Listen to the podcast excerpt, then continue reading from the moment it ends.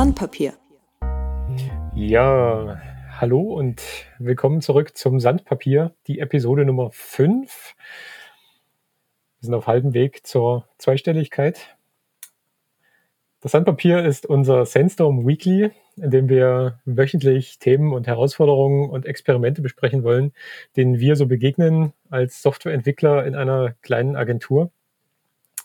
Und heute habe ich mir ein Thema rausgesucht, was mich persönlich ganz besonders interessiert.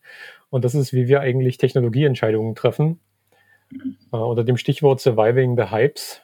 Also ich habe das jetzt schon öfter mal gelesen und musste jedes Mal schmunzeln, ähm, dass man so links und rechts mal schauen soll. Und beide, die da sitzen, werden in den nächsten drei Monaten ein Frontend-Framework veröffentlichen.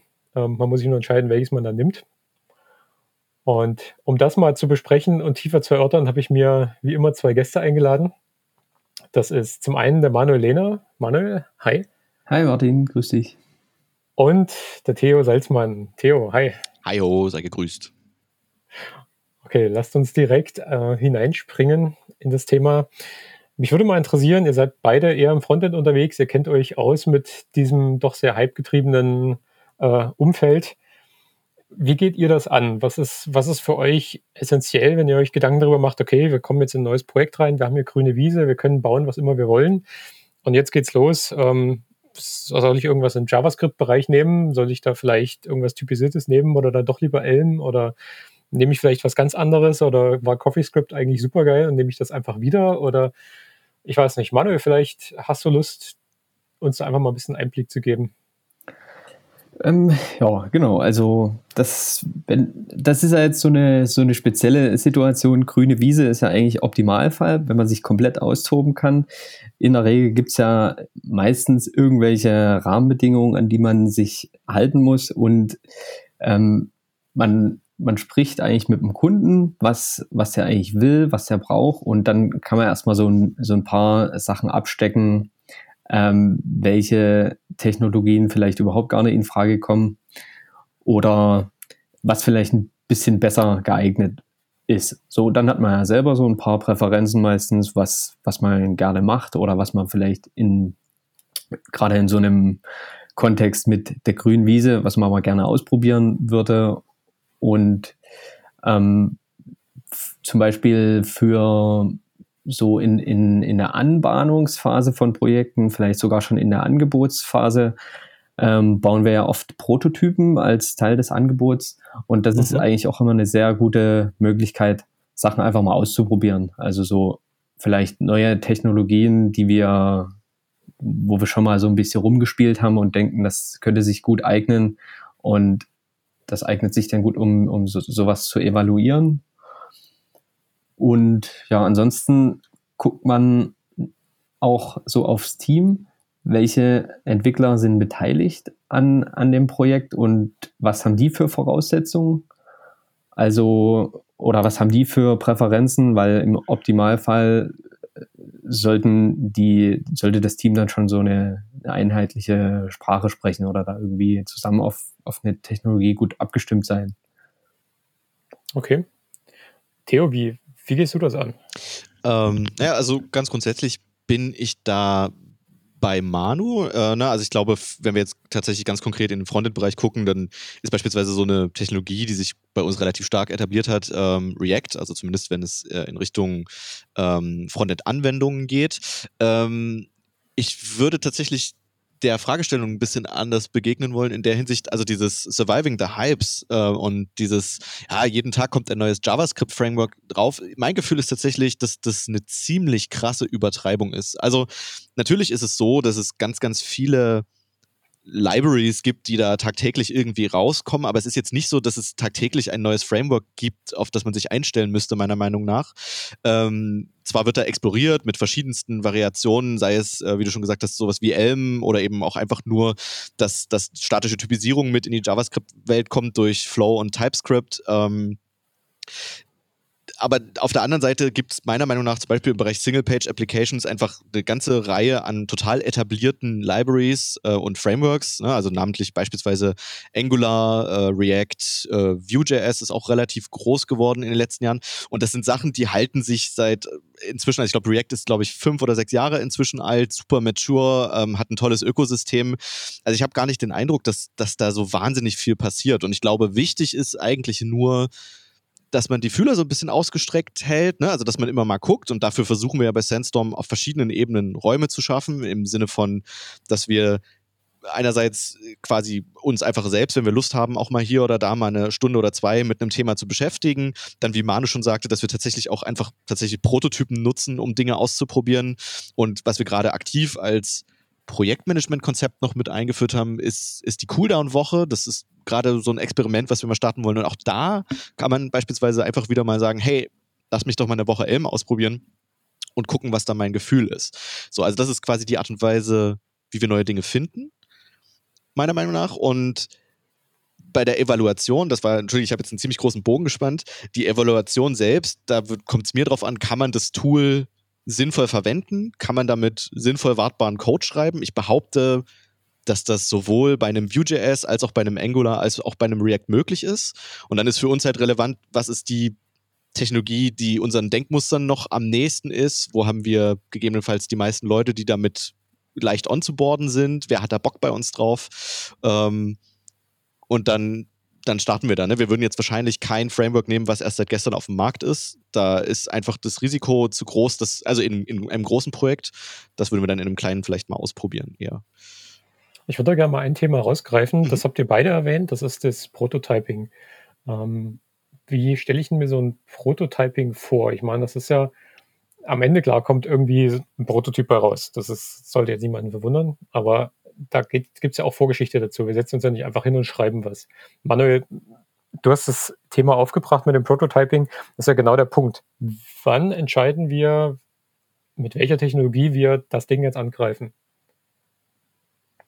Also das macht man eigentlich spätestens dann, wenn man irgendwie versuchen will, rauszufinden, wo viel äh, te technisches Risiko drinsteckt im Projekt, bei dem Versuch, irgendein Kernproblem der Anwendung zu lösen. Mhm. Und, und dann findest du raus im, mit dem Prototyp, ähm, ob es das tut. Genau. Äh, kurz Aber gesagt, dann hast ja. du ja den, den Prototypen quasi schon konzipiert. Also wo, ich will da ein bisschen reinbohren in das, in das ganze Thema, das ist mir noch nicht, noch nicht genau genug. Ähm, an irgendeinem Punkt muss ja eine Diskussion stattfinden, wenn du es jetzt nicht komplett alleine machst. Ähm, welche Werkzeuge du tatsächlich in die Hand nimmst, um das technische Risiko da rauszuhebeln.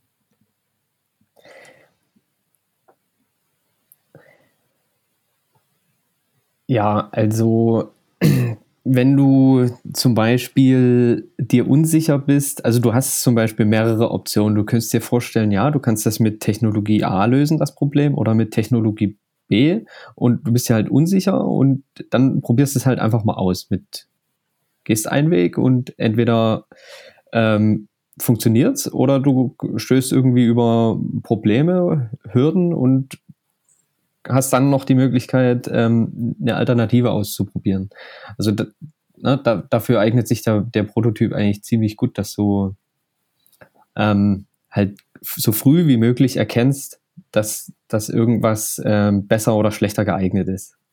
Mhm. Also wenn ich dich richtig verstehe, Richtung exploratives Programmieren, ähm, tatsächlich eins von beiden in die Hand nehmen und losarbeiten und gucken, ist das Ergebnis das, was ich mir vorstellen kann oder sollte ich die andere Technologie vielleicht doch auch mal ausprobieren? Habe ich das richtig verstanden?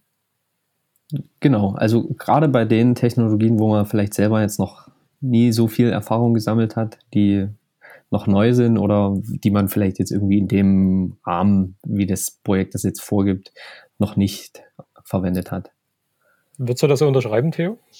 Ähm, ja, durchaus. Also ich glaube, der letzte Punkt, den, den Manu gerade angesprochen hat, der ist da sehr wichtig. Also generell ist es ja so, dass wir versuchen, den kritischen Pfad zuerst zu gehen bei einer technischen Lösung. Das heißt, wir versuchen immer das technische Risiko in irgendeiner Form rauszubekommen. ähm, sei es jetzt mit, mit bewährten Technologien, sei es mit neuen Technologien. Aber natürlich ist es so, dass wenn wir bewährte Technologien wie ein React einsetzen, dann haben wir einfach sehr viele Leute, die sich damit sehr gut auskennen und die im Zweifelsfall sagen können, ja, äh, da könnte es vielleicht die oder die Schwierigkeit geben, wo dieser explorative Teil gegebenenfalls gar nicht mehr so zwingend notwendig ist, weil wir schon eine relativ klare Vorstellung davon haben, was wir tun wollen. Ja, und im Vergleich dazu, wenn wir jetzt einen Elm ausprobieren wollen, dann bedeutet es schon, dass wir gucken müssen, hey, wo braucht man denn jetzt überall JavaScript-Interop und was kann man denn tatsächlich nativ mit Elm lösen, beispielsweise. Ja, also, und da kommt das Explorative dann ins Spiel, glaube ich. Okay. Was mir noch so ein bisschen fehlt, ist die Diskussionskultur, die ich persönlich sehr, sehr schön finde und die ich auch immer wieder sehr stark wahrnehme in den Phasen, bevor wir überhaupt anfangen, Code zu schreiben. Also gerade wenn es halt darum geht, ähm, auf der grünen Wiese anzufangen und eine, oder nicht mal unbedingt auf der grünen Wiese, da auch, aber auch wenn du jetzt ein Projekt erweiterst, beispielsweise um ähm, ein neues Modul, ein neues, ähm, vielleicht auch eine ganz neue Dimension, auch da treffen wir ja zum Teil ähm, sehr abweichende Technologieentscheidungen von dem, was wir vorher gemacht haben. Und für mich der wichtigste Punkt hier ist eigentlich immer die Diskussionskultur. Ich habe das am Anfang, als ich bei Sandstorm angefangen habe, manchmal ein bisschen sehr stark wahrgenommen. Inzwischen habe ich es sehr zu schätzen gelernt, ist, dass hier durchaus viel diskutiert wird. Das habe ich jetzt bei euch ein bisschen vermisst. Habt ihr das Gefühl, dass das, also ist das, habe nur ich das Gefühl, dass das, eine, dass das ein wichtiger Punkt bei der Findung ist oder ist das, ist das für euch so normal, dass ihr da drüber springt? Nee, nie. Also diskutiert wird eigentlich immer. Das ist das Wichtigste, dass man überhaupt drüber redet. Das bedeutet ja nie, dass man unterschiedlicher Meinung sein muss immer. Aber gerade wenn man mal mit, mit jemand anders oder überhaupt anderen Leuten so über solche Sachen spricht, dann äh, kommst du ganz schnell auch mal auf andere Ideen, die du vielleicht oder so Gedanken, die du vorher einfach noch nie hattest. Und das kann ziemlich äh, fruchtbar sein. Weil okay. ich würde mal noch ein Beispiel machen, so ein bisschen abstrakter. Es gibt jetzt äh, einen Entwickler, der würde vielleicht die Technologie verwenden, die er in dem Projekt vorher kennengelernt hat und damit gut zurechtkommt, sich da inzwischen auskennt und wohlfühlt. Und m, bei dem anderen Entwickler wäre es jetzt genau andersrum. Und, und wenn man, wenn man dann spricht und versucht herauszufinden, wo gibt es jetzt äh, von der Technologie die Vor- und Nachteile und, und bei der anderen, dann kann das für das Projekt irgendwie ziemlich unterschiedlich sein. Also verstehst du, wie ich kann das irgendwie gerade schlecht äh, formulieren, aber ja, ich versuche es mal zusammenzufassen. Also gerade an dem Bereich, wo zwei Entwickler aufeinandertreffen, die vorher nicht zusammengearbeitet haben und jeder so seine Technologie mitbringt, da sind die Diskussionen dazu besonders fruchtbar, weil sie ähm, recht tief gehen können weil beide halt mit der Technologie relativ vertraut sind. Ist das, habe ich das richtig mitgenommen? Ja, ich denke schon. Ja, das ist so ungefähr das, was ich sagen wollte. Okay. Theo, ähm, mich würde mal interessieren, du bist auch jemand, der sehr gerne diskutiert. Ähm, was? wie, wie bereitest du dich auf so eine, auf so eine Technologiediskussion auch vor? Ähm, naja, also das kommt ganz drauf an. Ähm, also wir haben ja bei Sensum so ein bisschen, wir folgen ja den, den Ansatz, ähm, bescheiden zu sein. Ne? Also das heißt, also für mich ist so die wichtigste mentale Vorbereitung, dass ich nichts Konkretes durchdrücken will, sondern ich, ich will tatsächlich, wie du schon gerade gesagt hast, so den, den optimalen äh, Weg finden, der aus so einer Diskussion fruchten kann. Ähm, und das ist aber, finde ich persönlich, ein Mindset, was ich vorher immer erstmal auch so ein bisschen anlegen muss, weil natürlich hat, hat man so seine persönliche Präferenz und natürlich hat man schon eine klare Vorstellung davon, wie man am liebsten arbeiten würde. Ähm, oft rührt das aber auch daher, dass man die andere Seite nicht so gut kennt. Äh, ne? Also ich beispielsweise bin jemand, bei mir ist so mein mentales Modell funktioniert sehr, sehr gut mit, mit so bestimmten Anleihen an die funktionale Programmierung und ich tue mich immer wieder ein bisschen schwer, wenn es um Objektorientierung geht, so, weil es einfach mir schwerer fällt, in, in dieser, sag ich mal, in der, der Stateful-Welt zu denken. Ähm, Gleichzeitig heißt es aber nicht, dass das für jedes Problem halt der funktionale Ansatz zwingend der bessere sein muss. Ne? Und, das, und ich habe natürlich den funktionalen Ansatz einfach auch viel stärker verfolgt, deswegen fühle ich mich da viel, viel wohler. Und das ist dann so das gemachte Nest, in das man sich gern setzen würde. Ähm, es kann aber total helfen, sich weiterzuentwickeln, indem man mit seinem Gegenüber beide, beide Formen beispielsweise erörtert. Und ich glaube, die Vorbereitung ist für mich das Wichtigste, ist die Offenheit, äh, in das Gespräch mit reinzugehen und zu verstehen, was ist mir denn tatsächlich wichtig. Wir haben ja nun bei uns die den großen Vorteil, dass es bei uns niemanden gibt, der sagt, nein, du musst jetzt die Technologie A verwenden, weil ich dir das so sage. Also Hierarchie ist ja bei uns eher kleingeschrieben. Ähm, das ist ja in anderen Unternehmen durchaus anders. Ich würde da gerne mal aus Sandstorm hinausgreifen. Ich weiß nicht, wie eure Erfahrungen da sind aus der Vergangenheit.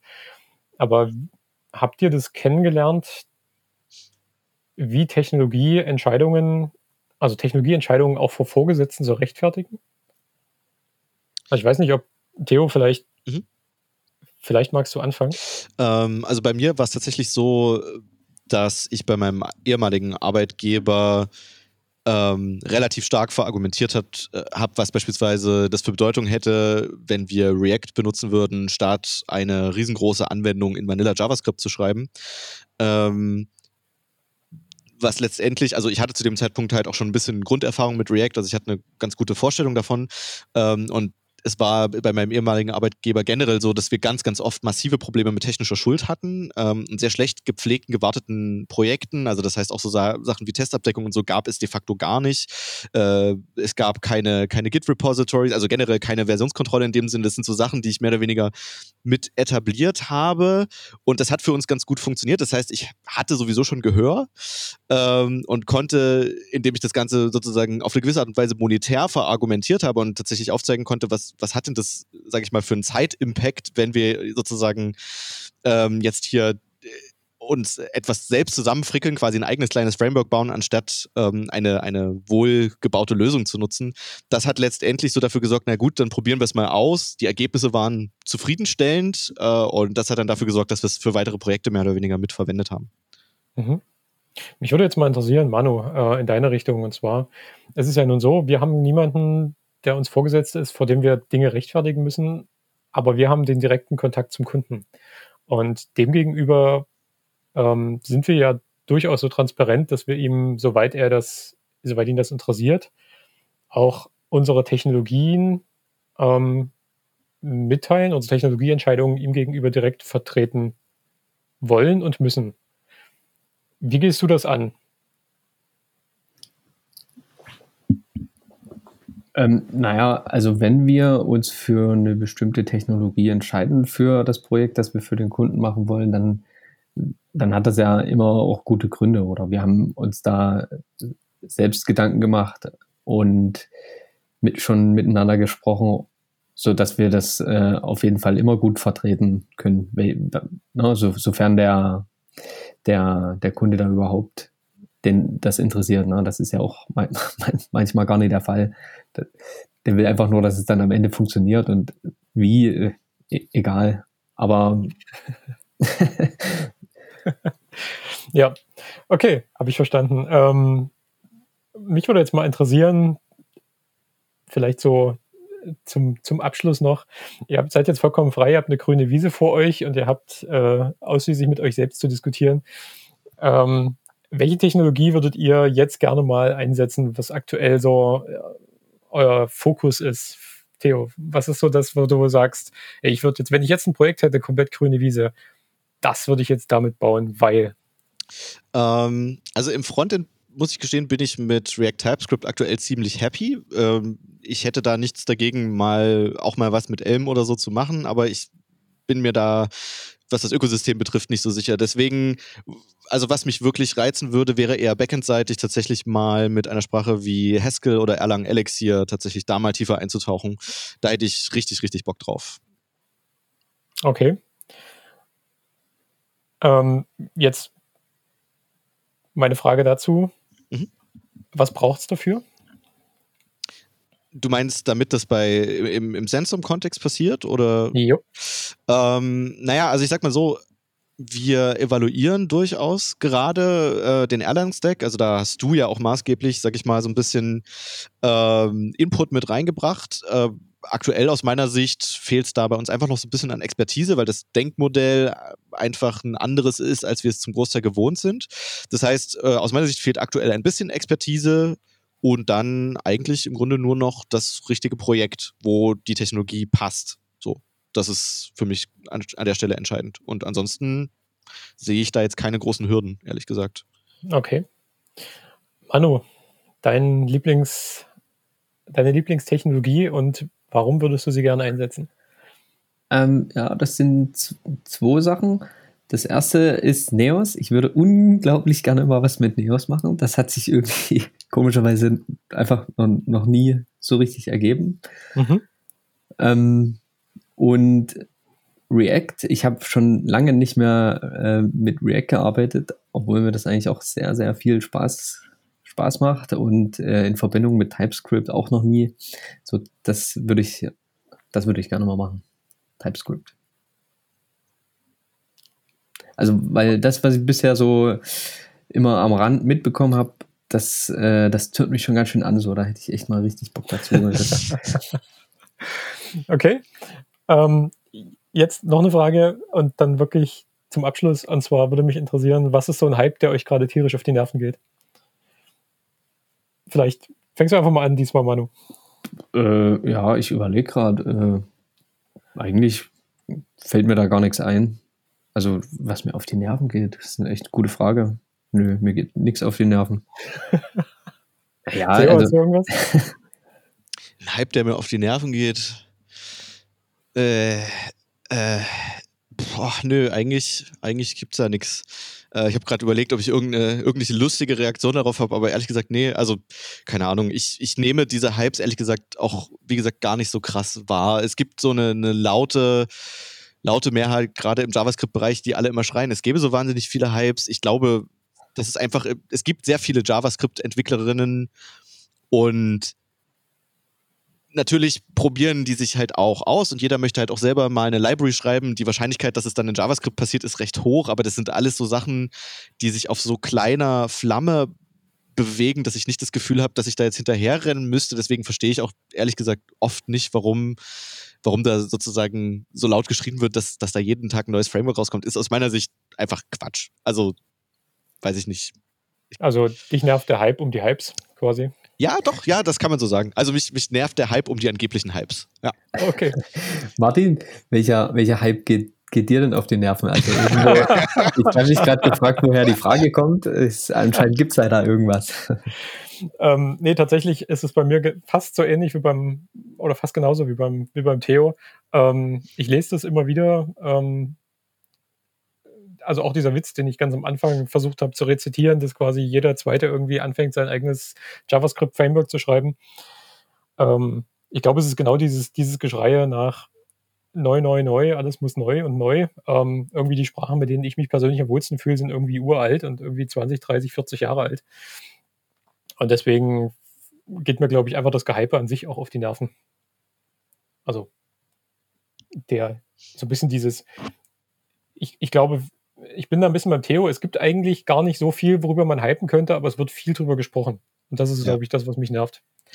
Ich, ja, ich würde vielleicht auch, also weil mir das tatsächlich am Herzen liegt, weil ganz oft, also ich kenne diese Diskussion, was ist denn jetzt besser, Angular, React oder Vue? Ne? Das ist so, im Freundin-Bereich so eine Diskussion, die immer wieder geführt wird und wo ich nur sage, Leute, benutzt das, womit ihr euch wohlfühlt. Also ich glaube, das ist für, vielleicht so für die Hörer als Takeaway noch echt ganz, ganz, ganz relevant. In all diesen drei Frameworks beziehungsweise Libraries mit deren respektiven Ökosystem kann man total gut Anwendungen schreiben. Wichtig ist, dass es für euch funktioniert. Die lassen sich alle voneinander inspirieren, konkurrenzbelebtes Geschäft, alles super, aber es gibt nicht das eine Framework oder die eine Library, die über alle Zweifel erhaben ist und auch bis ans Ende ihrer Lebenszeit sein wird. Ähm, guckt, was für euch funktioniert. So, das ist mein. Ja, doch, Elm, oder? Nein, nein, mach das Fach nicht auf. Spaß beiseite. Also, ich fasse nochmal zusammen. Ähm, um die Hypes zu überleben, ist es wichtig, ähm, quasi erstmal zu ignorieren, dass es sowas geben sollte. Und zum anderen geht es halt tatsächlich darum, eine informierte Diskussion zu führen über ja. das Problem, was man auf der Hand hat und nicht äh, darüber, womit man gerne das nächste Problem erschlagen wollen würde, egal was es für ein Problem ist. Das klingt für mich sehr plausibel. Habe ich was Wichtiges vergessen? Hm, ich denke nicht. sag du es mir. Dann würde ich sagen, das ist eine Folge und ich danke euch fürs Dabeisein. Das ist eine Folge. ähm, ja, vielen Dank. Auch vielen Dank an die Hörer. Es hat mir sehr viel Spaß gemacht. Mhm. Und wir hören uns nächste Woche wieder. Bis dann. Dankeschön. Bis dann. Ciao. Ciao.